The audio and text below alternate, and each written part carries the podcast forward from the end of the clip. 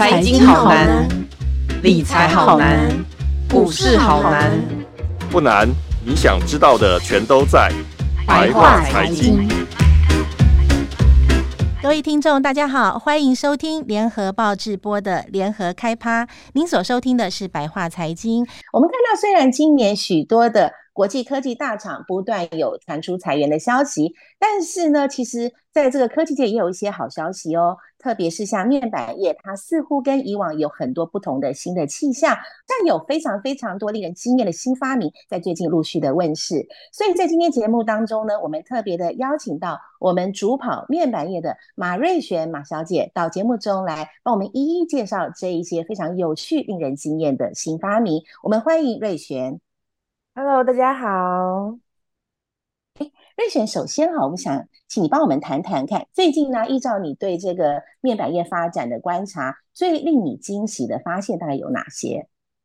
我觉得今年最开心的一件事情，大概就是 Micro LED 这个技术终于要量产哦。大家可能听过，就是呃呃，大家我觉得大家可以先来想象一下家里的电视这件事情哦。我们在二十年前的时候，在看电视的时候，大家应该还记得，都是那个笨笨重重大大的那个 CRT 电视，哦、对那种的，对，对那种很大的传统的。嗯然后那时候其实那种 CRT 电视也是越做越大嘛，可是其实它一直有一些技术的限制。那直到两千年后，我们开始有 LCD 电视，然后再开始有一些包含有些什么电浆电视技术啊，甚至到现在最近这十年最红的就是 OLED 技术。但是其实对于面板厂来讲，他们都一直在思考说，哎那接下来到底我们到底要用哪一种技术，可以一直让我们的电视的画面呈现得更清晰？我相信大家可能在家里看电视，应该都 最有感的一件事情就是，哎、嗯，以前的电视画面怎么会好像，哎，怎么没有那么……呃，应该这样讲。我最近在看一个我觉得很有趣的是电视，呃，某一个电视频道最近在重播二十年有一出很红的日剧，叫做《十五二科》。那你用现在的 我有看过那一部，对，对，我有看过那一部，对对，对。然后当你现在用比较清晰，我们现在家里大部分都是 LED 等级以上的电视，大概都有一零八零 P 以上的这样的画质。所以当你用现在的电视去看当时的那个树屋二科的这个剧的这个画面的时候，就会觉得。呃，画质完全不一样，对不对？真的，你就会觉得那个画质好像糊糊的，很清楚。对啊，对啊，对对对。然后到现在开始，你就会觉得，哎、嗯，这个整体的画质等等都已经完全不一样了。这其实就是我们在面板技术上面有一些很不一样的新的演进。嗯那也是让我们现在在看很多，嗯、你就会觉得哇，有一些啊、呃，比如说，尤其是有些像 Discovery 这种频道，他们在啊、呃、拍一些壮丽的山河、嗯，或是很贴近一些小动物的时候，哦、感了，这样，对，你就会觉得好贴近这些，真的是我们平常看不到的一些特别的生物或是风景等等的。所以我们的面板厂、嗯、或是我们的电视品牌厂、嗯，他们都一直在思索要怎么让这样子的科技不断的往前演进。那到现在呢，我觉得是以我们台湾来说，应该大部分人的家里都是薄薄的一片嘛。但是这一片大概大部分的人可能用的都是 LED 的电视，那也有一批比较哦，可能希望画质更好的，他们就会用 OLED。那在这两个技术之外呢，现在比较新，尤其在这两年比较红的是 Mini LED 跟 Micro LED。那 Mini 跟 Micro 就是简单来说，就是他们的。啊、呃，发光的晶粒就越来越小、越细微这样子。嗯、那尤其到 Micro LED，、嗯、那比如说像我们的这个面板大厂友达，就是说这个技术他们研发了很久，他们从二零一二年哦，就是大概十年前左右的这个时间、嗯，他们就已经开始在哦、呃、不断的研发这样子的新技术，到现在几乎是十年有成。那到今年终于它要量产了，嗯、而且哦、呃、这个技术还必须要串联上下游，比如说串联到 LED 就是上游。有的经历，然后到下游还有一些解决方案，所以其实像今年我们在四月份这个 Touch 台湾展上面，嗯，大家就是这些厂商们一起很开心的宣布说，我们今年 Micro LED 这个技术要开始量产，所以对面板界来说，今年最大的惊喜大概就是这件事情。嗯，了解哇，这个真的是一个很大的工程，而且是一个上游跟下游的厂商彼此串联、共同努力的一个成果。这样子，其实像我们很喜欢去旅行啊，看大自然风景的这些的，哎，可是我们现在透过这个最新的这个面板的科技，我们就可以有一个更棒的一个临场感，对不对？对那些壮丽的山河啊等等的。那接下来我想请问一下瑞璇哈，就是说。当我们的这个 Micro LED 进入量产元年之后，有哪些最令人瞩目的这个创新应用的面向？嗯，那我觉得我先来简单的、很简单告诉大家说，Micro LED，哇，这个名词听起来就非常深奥，就是，是但是对对，但是我很简单来跟大家讲一下，就是呃，为什么 Micro LED 现在是大家这么重视哦？基本上因为它就是晶粒越来越小。嗯嗯嗯所以它生产出来的新的面板呢，它有一些比较特别的优势，是以前面板没有的。比如说它的亮度很高，那它的对比度也很高，然后色域也相当的广，然后尤其它的也是广视角，它这些优势其实是以前几个技术可能没有办法做到这么好的。那为什么要特地强调这个高亮度跟高对比呢？我请大家幻想一个科技电影里面可能才会有的画面哦，比如说我们常常会在科技电影里面就看到那个透明的玻璃上面就会显示非常多的资讯，所以很多人可能可以从这个透明，它可能平常只是一块玻璃，可能就真的只是放在你的办公室门口就是一块玻璃。但是如果它一通电之后，哦，可以告诉你说，呃，这上面有一些资讯板，告诉你今天的天气是什么，或是告诉你说，哦，不好意思，这个会议室接下来可能谁要使用。所以其实它的功能呢，其实大家最期待，也就是它。当它是一块平常的玻璃，但是当它开始有资讯在上面的时候，大家可以去读取，那也就是大家对 Micro LED 特别期待的原因。那就回应到刚刚我们跟就是汉伦姐问我说，诶，那这个 Micro LED 就是它出来之后，它会有哪一些新的应用面向？哦，我觉得我先来举一个，我觉得可能跟大家最有关系的哦，最有关系的就是呢，呃，第一个我觉得在去年哦，据我了解，就是去年的这个、嗯、呃。亚湾有达去年在亚湾有打到打造一个透明的 Micro LED 的智慧渡轮，呃，据我所听到说，这个渡轮上面哦，就是它有一个六十寸的 Micro LED 透明显示窗，也就是说，当你坐这个渡轮出游就出行在这个呃河面上的时候呢，你行经到哪个地方，哎，平常这个你要穿透出去，你要看外面的风景，它就是一个透明的玻璃。可是当比如说到了这个奇经的时候，他可能就会把这个奇经的小故事告诉你说，哦，这个奇经上面有什么什么的，比如说有什么星宇庙，或是有什么样特色，或是有什么的呃什么什么节，就是什么样的呃什么音乐节或者什么样子的啤酒节等等的活动在这边举办，他就可以把相关的资讯显示在这个上面哦。这个是目前我听到他们已经有真实应用在一个呃渡轮上面的这个应用。那接下来的话，其实你看，如果我们在渡轮上面都可以看到有这样子的应用，那接下来，哎、欸，大家就开始想象说，哦，渡轮可以用。那像我刚刚提到说，智慧这个呃办公室。那就像我觉得用应用在办公室里面，就平常它就是一个透明的玻璃，比如说你装饰在会议室的门外，嗯、那这个玻璃上可能就平常看看进去，你会觉得哎、欸、很清爽，你看得到会议室里面可能会有些什么样的状况。但是当比如说这个会议室被呃同事们借走了，那这个借的时间可能比如说是三点到四点好了，那这个门一关，这个智慧呃这个智慧的透明的应用上面就会可能会告诉你说，哦不好意思这个。也，这会议室已经几点到几点被借走了，请你这时候不要进入到会议室，也不要打扰到大家。那这个是比较大片面积的，可能这都需要六十寸、六十五寸以上的这个 Micro LED 的面板才能做到这样子的应用。那我觉得还有一个很有趣的是，我们这几年都在讲所谓的自驾车，都在讲所谓的电动车，是。然后大家最想把电动车打造成一个是什么样的状况？嗯、就是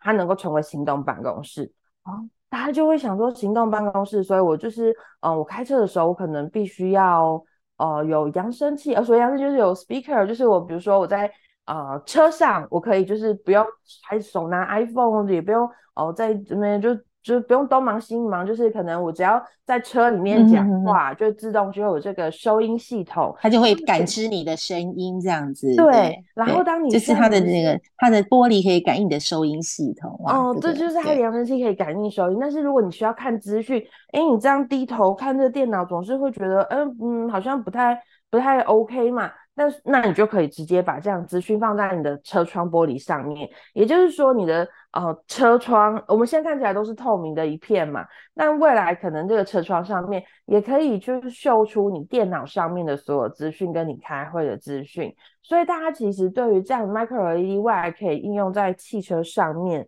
其实大家都觉得哦哦这个玻璃上大家是有点期待的，而且已经有蛮多人开始在。研发这个东西，那当然除了这个透明的玻璃之外，那像最近我们其实也知道，就是呃呃，我们会谈到所谓的智慧座舱嘛。那以前的智慧座舱的这个系统，嗯嗯嗯呃，前两年比较停留在的状况是。呃，比如说我的智慧座舱，我在开车，我在跟我的那个智慧座舱的，不管是 Siri 或是什么样，Hi Google，就是在跟他们讲话，我们可能只能进行很简单的对话，然后告诉你说，哎，如果我现在想要开车到一半，我想要找个餐厅，那这个可能智慧座舱的助理，他就可能会从他自己的那个呃电脑里面搜寻说，这附近有什么餐厅，你可以过去。那前两年的系统发展大概是这样，但是呢。在未来的系统发展的时候呢，嗯嗯、其实我们可以发现，未来智慧座舱哦，包含连它的方向盘都有特殊功能，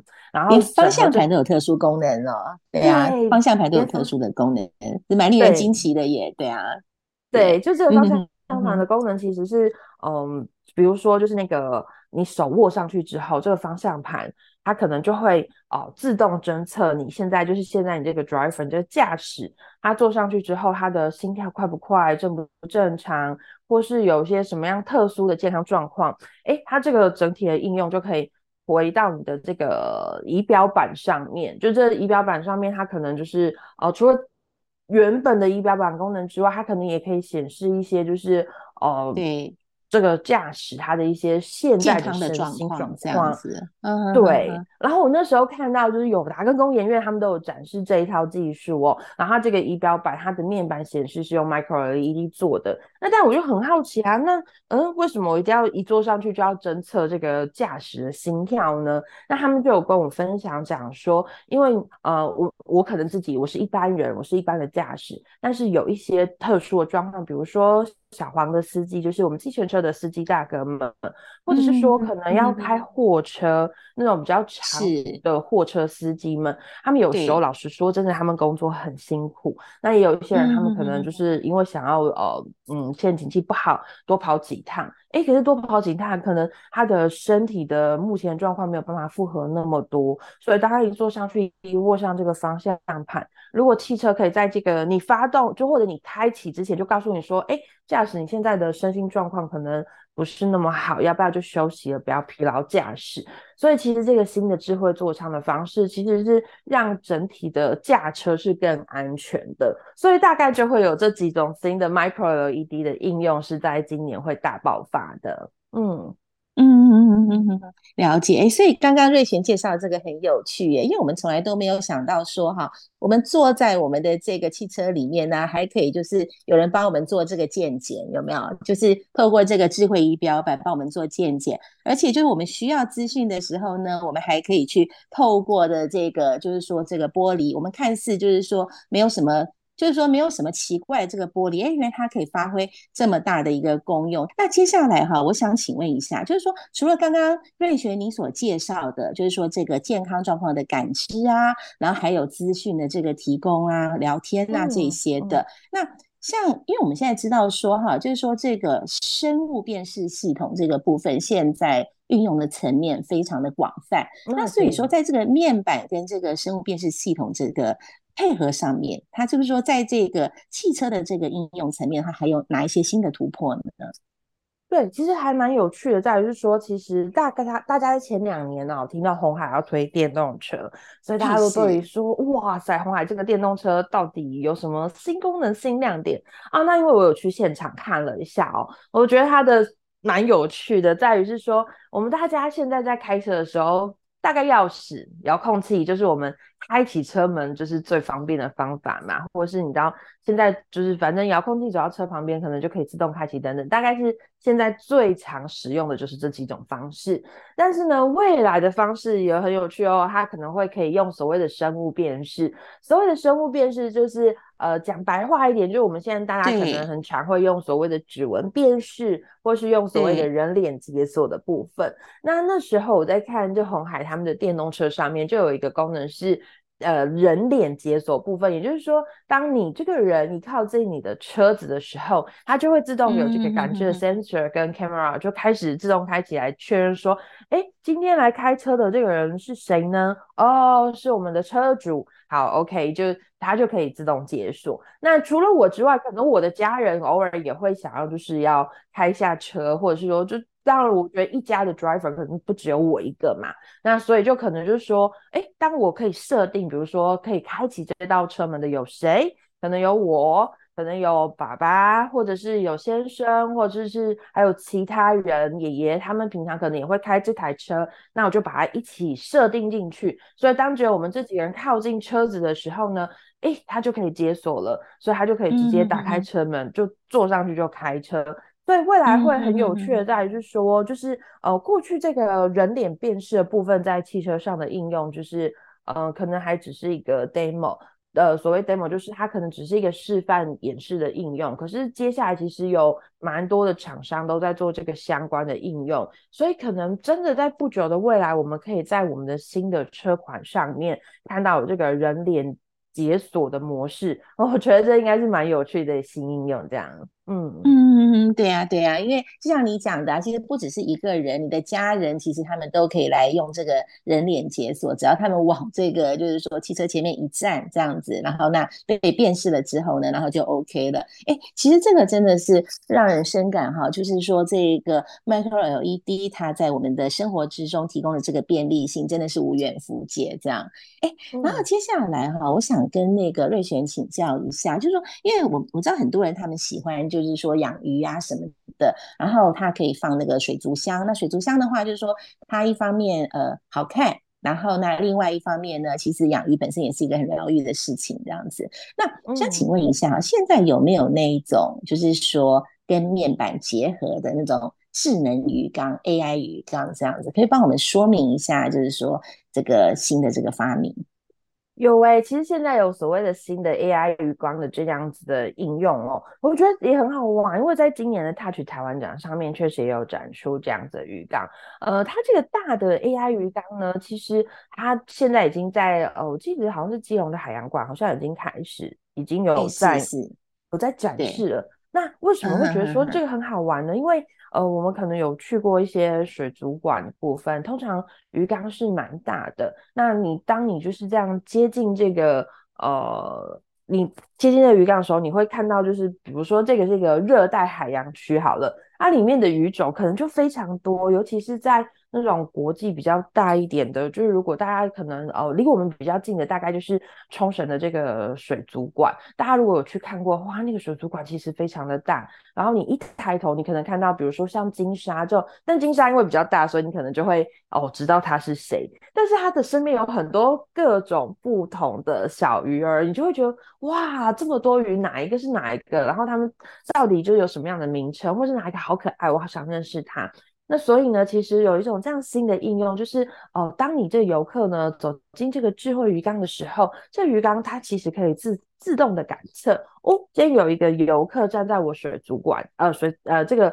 鱼缸的面前，那当他侦测到有哦，比如说从左边开始有一只黄色的小鱼儿。它靠近你了，这个鱼是什么鱼？它就会自动哦，这个资讯就会显示在你面前这样子的玻璃上面，就会告诉你说，哎，你现在看到的鱼种是哪一种？它有什么样的特色？所以它正从你的右边这个角度游过来，要游到你的面前。那除了这个右边这个小鱼儿之外，你看那个。左上方有一个蓝色鱼儿，它现在也准备要游到你的面前喽。它又是谁？那它比如说它是群居的特性，还是它只喜欢一个人或什么之类？它其实就会把这样子相关的资讯，然后就是介绍给你。那除此之外呢，你其实可以用那个手指头动一动，挥一挥。那就是比如说你可能就跟这个呃系统，你可以跟他互动，就告诉我说，哎，可能我我不想要只认识那个游过我面前的，啊，在那个远方有一个嗯长得很奇怪，好像就是长得很很特别，我很想知道那个到底是什么样的鱼类的时候，你其实就可以指一指，然后告诉那个系统说，哎，我想要认识那条鱼是什么，你可以有一些这样子的动作，嗯、然后让系统知道说，哦，你想了解哪个鱼类。他就会把他的资料，就是从资料库里面抓出来，所以我觉得这很有趣。而且目前这个系统呢，呃，我觉得我们因为我们主要是成人，可是他其实有考虑到可能会有很多的小朋友，他们会有户外教学，去到这样子的水族馆或海洋馆看这些小，就是小鱼儿，所以他们其实这个呃，他是一个身高一百三十公分左右的儿童哦，即便是这么呃稍微高度没有那么高的小朋友，他站在那边，诶，他其实只要看到有小朋友有人，他只要是在那。边挥舞双手，然后或是有些手部的姿势的时候，其实他都可以感测到，他都可以把这些小鱼儿的都资讯都交出来。所以我觉得现在我们好像都活得还蛮，嗯、我觉得好像真是蛮智慧的。以前去那么大这个水族馆，就是眼花缭乱的看这么多小鱼，对，嗯、但，但是不晓得他们叫什么名字这样子，但是不晓得他们叫什么名字，对对对对，所以我觉得哇，而且有这些系统真的好方便。对呀、而且你看，就像你刚刚讲的，就是说，哎，其实像你如果想要认识哪一只鱼的话，你去点一下，然后，哎，它的那个所有的资料都秀出。出来了，等于是你除了观赏之外，哈，其实还可以就是说发挥很多的那个增长知识的一个功能。然后其实对对一些像那个小朋友啊、学生他们的这种户外教学啊，它其实真的是可以发挥一个更大的、更大的一个帮助，这样子。嗯，嗯，那请问一下哈，那就像比方说，如果说哈，就是说这个呃，就是说这个 AI 的这个鱼缸，它有没有一些呃空间大小的一个限这样子，就是说，它是不是一定要有很大的空间才可以去放这个 AI 的鱼缸呢？我那时候看，我记得那个鱼缸，它现场展示的鱼缸其实是稍微大一点点的，因为看它后面还有一些系统要放。我目测好像至少应该是要一百乘一百以上的鱼缸，呃，我可能是、哦、那其实蛮大的，其实要蛮大的才比较好放一些系统。嗯，觉得应该是。哎，那我在接下来，我想请问一下，因为刚刚瑞雪你也稍微有提到过一个，就是。这个呃透明的这个显示的荧幕运用在这个观光渡轮上面，这样。嗯，那我现在想就是说，可不可以请这个瑞璇再帮我们看一下哈？就是说未来啊，这个透明显示的荧幕，它如果说它跟这个呃观光船结合的话，它怎么样来发挥这个在导览系统上面的一个功能呢？嗯，最主要就是像我刚刚也有提到说，比如说这个船它如果经地呃，就是途经哪一个地点的时候，他会特别的秀出来。那因为我们刚刚谈到的是说，因为友达是在去年，他就在高雄的亚湾打造这个智慧渡轮嘛。可是大家想看，我们可能不只有高雄这个地方有这样所谓的渡轮的需求。那比如说，呃，可能在我们的北部啊，或其他地方，其实我们有需要。那我觉得比较常想到就是，其实，在欧洲这样。啊、呃，因为欧洲它有很多的那种是所谓的河轮，这种就它可能是沿着一条河，它可能就会呃从哪一个国家开始呃游玩到哪个国家。那你看你在沿路上这么多国家的时候，嗯，你你不可能随时随地都在听，你的旁边可能有导览员或什么，你有可能就是在这个河轮上想要跟。朋友啊，走一走啊，或是在他的小坝上面喝个小酒。可是当他比如说在这样子的情境之下，你身边没有导览员，但是你刚好经历。经过一个比较呃特别的景点的时候，它就可以在这个游客附近的玻璃窗上面显示出说，哦，这个是哪里？你可以稍微关注一下，哎，这地方很漂亮啊，有什么样特殊的历史的意义？所以其实大家一直都觉得，未来就是我们虽然在台湾是用比较小型的渡轮，但是慢慢的，也许它可以发展到更大的这样子的观光的。河轮或是其他观光船上面，所以大家其实对这个，尤其是比如说，我觉得相信很多人去到嗯特殊的景点的地方，你会想要知道一些历史，但是你又不想要就是导游天天 跟在你身边，哎，这就是很方便的方式啊！嗯、你就开始有一些呃简单的文字叙述在上面。哦，提醒你说这个地方很漂亮哦，你站在河轮旁边，你可以用什么角度可以跟他拍个照或什么之类的，我觉得这个应该会是很新的应用。嗯嗯哼哼，我了解。哎，那另外好，就是说您这边有讲到，就是说像这个呃高雄亚湾这边有一个亚这个友达他们去年所打造的一个智慧渡轮，那可不可以介绍一下？就是说，哎，这个友达他去年在高雄亚湾打造的这个 Micro LED 的智慧渡轮，它大概是什么样的一个情况？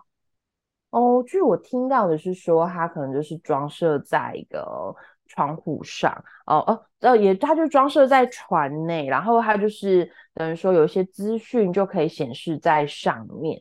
对啊，所以大概就是跟我前面介绍差不多，就是哎，比如说这个船到了旗津或是到哪里的时候，它就会秀出来。那当然除了这个智慧渡轮之外呢，其实哎，不只是我们刚刚有提到的像这样子的可以应用在办公室上面，然后包含其实。大家可能都没有想过，还有几个应用的场景哦，就是像比如说，大家的家里都会做玄关，诶，这个玄关上面装了一个，对对，装了一个玻璃，然后上面其实可以有一些资讯显示给你的时候。哎，我觉得很有趣。比如说，你要出门前，哎，到底我要不要穿外套？到底我今天冷不冷？或是我要怎么搭配？哎，你稍微看一下这个，点一点这个玻璃，然后它上面可能就会跟很简单的告诉你说，或者是你跟家里的那个智慧音箱对话说，哦，那个嘿，Google，请帮我查一下今天的天气。然后查完之后，不止这个黑 Google 可以，就是用声音的方式告诉你，它可能也可以直接投射在这个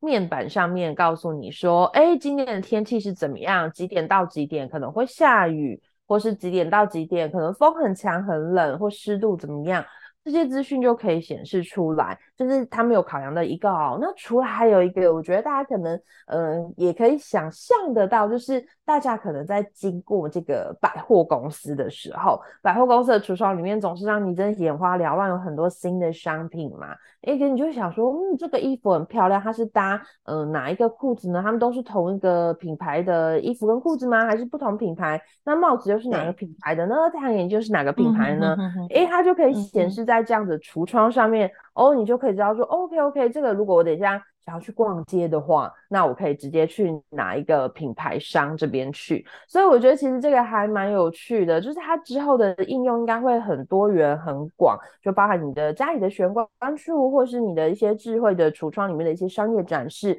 哦，这个都是比较大型的。那今年大家可以实际哦，我们刚刚讲的这些都是哦。展示出来新应用，也就是呃，除了有几个，比如说像我们刚刚提到这个亚湾的渡轮上面已经展示出来，就真的实际使用，但其他很多还属于比较是展示的阶段，也就是他们开发出来之后，大家可以看一下这个大概是哦、怎么样的状况。那大家可以呃第一手接触到，就是听说今年下半年会有。全全就是会有第一款的这个 Micro LED 的智慧手表出来，那当然它现在应用在手表上面可能是比较小的尺寸，大概是一点三九寸左右，但但它就是慢慢未来会越来越大，嗯、所以我觉得大家就可以这样子，对对对，嗯、就是从小到大其实都可以看到这个 Micro LED 的.呃应用出现在这边，嗯、所以应该接下来我觉得预测个大概。两三年后，我觉得可以看到 Micro 的一点应用真的会越来越遍地开花。嗯嗯嗯嗯，了解。所以说，像在这个高雄亚湾的这个渡轮哈，它是已经实际在这个在这个运行的，就是说我们都可以直接去体验一下这个亚湾渡轮它上面的一些最新的这个 Micro LED 的这个智慧型的设备。但其他的部分的话，但是就是说至少它已经有问世了，然后接下来它可能就是要开始进入商转的阶段，对不对？那商转阶段之后，那可能就是。大家每个民众就说：“哎，只要你有这个需求的话，你都可以去购买它，都可以去装置它，这样子。”哎，嗯，那我在这边再想请问一下哈，就是说我们还是回到那个刚刚解锁的这个部分，因为我自己是感到，就是我在解锁的这个部分，这个呃生物生物辨辨识的这个解锁的功能上，其实我蛮就是蛮有兴趣的，所以我想多问一点，像除了在汽车解锁之外，哈，另外就是说。目前面板上面这个生物辨识系统的解锁，还有应用在哪些方面呢？其实像现在这样子的面板，我觉得大家最常会使用的就是应用在手机上面。那其实除了这个之外，其实只要是个锁 都可以使用这个新功能哦。门锁也可以吗？门锁也可以，也可以哦。那 e-bike 也可以吗？对，e-bike 也可以。那其实、uh... 呃，其实这个技术哦发展起来并不是很容易，为什么呢？其实大家就会说，哎，不是啊，那可是我以前就是，其实我们好像。是那个指纹解锁手机已经很多年了，没错，那个是呃很多年之前，其实可是大家如果有印象，尤其是用 Apple iPhone 的朋友呢，你们可能就会比较有印象。其实第一代的这个指纹解锁，它是坐在一个小小的那个圆孔上面。当你在用智慧解锁的时候，其实是用那个圆孔解锁。但是呢，大家可以想，就是现在手机有一个新的趋势，在于是所谓的就是全荧幕的部分。也就是说，这个智慧解锁功能是要整个坐在这个面板下面的，呃，面板玻璃这个地方，就是它已经没有一个单独的像以前就是有一个 Home 键，所以其实。大家一直都在研究说，哎，我要如何在这个透明的面板这样下面，然后开始有这样子的感测技术。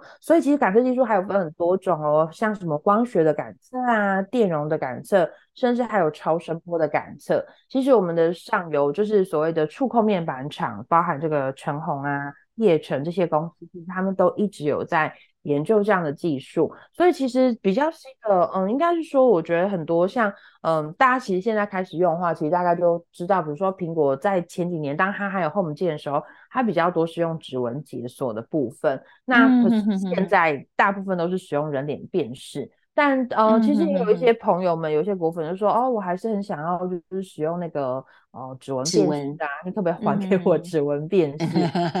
对 对，所以其实很。对，很多这汉文姐你应该也有用过，就是有相关的。嗯，我觉得哈，我觉得人脸辨识跟指纹辨识啊，它最大的差别其实在于说那个地方有没有光。有没有？就是如果说我用纯粹依赖人脸辨识的话，哎，那完蛋了。我进到一个那个黑暗的房间里，或者它的光度不够的时候，然后我这个时候我可能就只得乖乖去输入密码。可是他如果说他两个我都可以用的话，哎，那我就是说有光的时候，我当然就是说不用去用指纹，它直接我直接就看着它，它就可以帮我解锁了。这样，但是没光的时候，我至少我还可以就是哎动动手手指头，然后就可以帮我解锁这样。所以当然如果是以就是说，以一个苹果使用者来讲的话，我也其实希望说两个都有最好。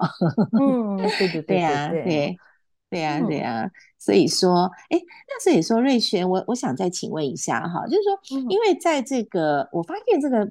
面板的这个技术哈，就是它有两个地方其实是非常的重要，一个是说好像它的穿透力特别的强，对不对？所以它可以达到一个很高的一个辨识度。这是我发现的，好像因为中观你刚刚介绍的这一些，我有发现说他们好像都有一个共同的特性，就是说第一个它的穿透力真的是蛮强的，然后还有第二个就是我觉得说，哎，他们其实是很强调一个视觉，就像你刚刚讲的那个 AI 的那个水族箱。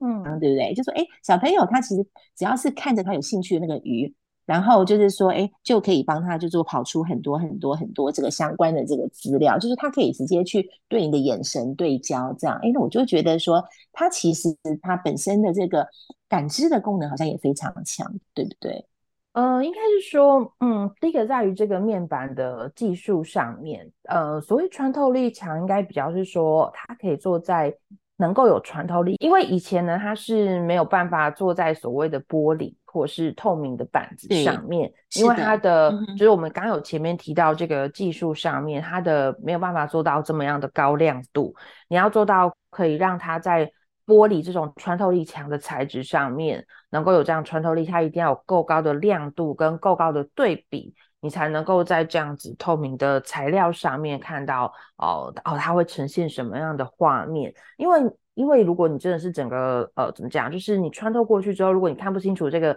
透明玻璃上面的资讯的话，其实那就也就没效了。所以其实为什么我们会强强调说它是高亮度跟高对比？因为它在这样子的材质上面可以显示显现出来，就是以前的技术很少能做到的部分。那啊，另外一个在这个比如说 AI 鱼缸的部分哦，因为第一个当然它就是可以在透明的这个玻璃上面显示嘛。但其实它后面背后也少不了，就是其实它在这个鱼缸的后面比较远一点的地方呢，会有一些小小的设备在后面。那这个设备它可能就是里面会包含，就是有所谓的 camera 等等之类的，它就可以去测感测说，哦，你现在是什么样的手势，什么样的动作。所以就其实它呃，我们看到是一个面板，但是它背后联动的还有很多的，包含是设备的东西，包含是我们所谓的软体的撰写的东西。那这个东西都是后面它可以帮助它有这么好呈现的主因。所以也就为什么我们说，哎、欸，今年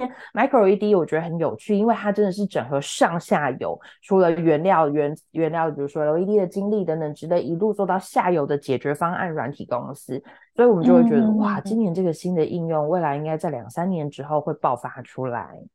了解，哇，今天真的很高兴能够请到瑞璇上这个节目啊，因为我透过你的这些解说，我也上了一个非常非常充实的关于这个 Micro LED 的课程，包括说它的在各个领域的应应用啊，还有它替我们的这个生活所带来的这个便利性。感谢各位听众收听白话财经，我们下周见。的报道，请搜寻 VIP 大 U 点 com 联合报数位版，邀请您订阅支持。